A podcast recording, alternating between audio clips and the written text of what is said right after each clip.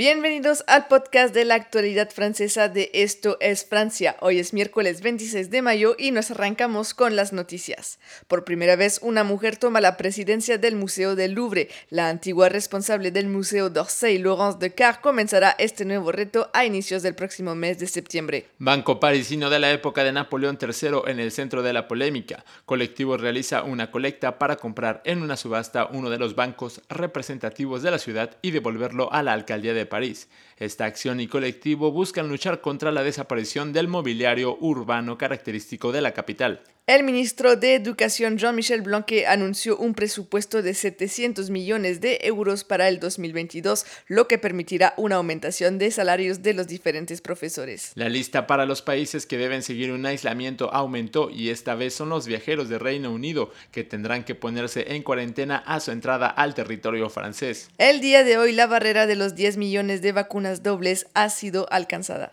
Las y los franceses han respondido presente a los diferentes cines del país. Se estima que más de 2 millones de franceses se han presentado para disfrutar de una película. Hasta aquí toda la actualidad francesa del día de hoy. Recuerden que hoy es miércoles de francés en nuestro canal de YouTube, así que los esperamos por allá. Como siempre, es un placer estar aquí con ustedes. Nosotros nos vemos mañana en Esto es Francia, el podcast.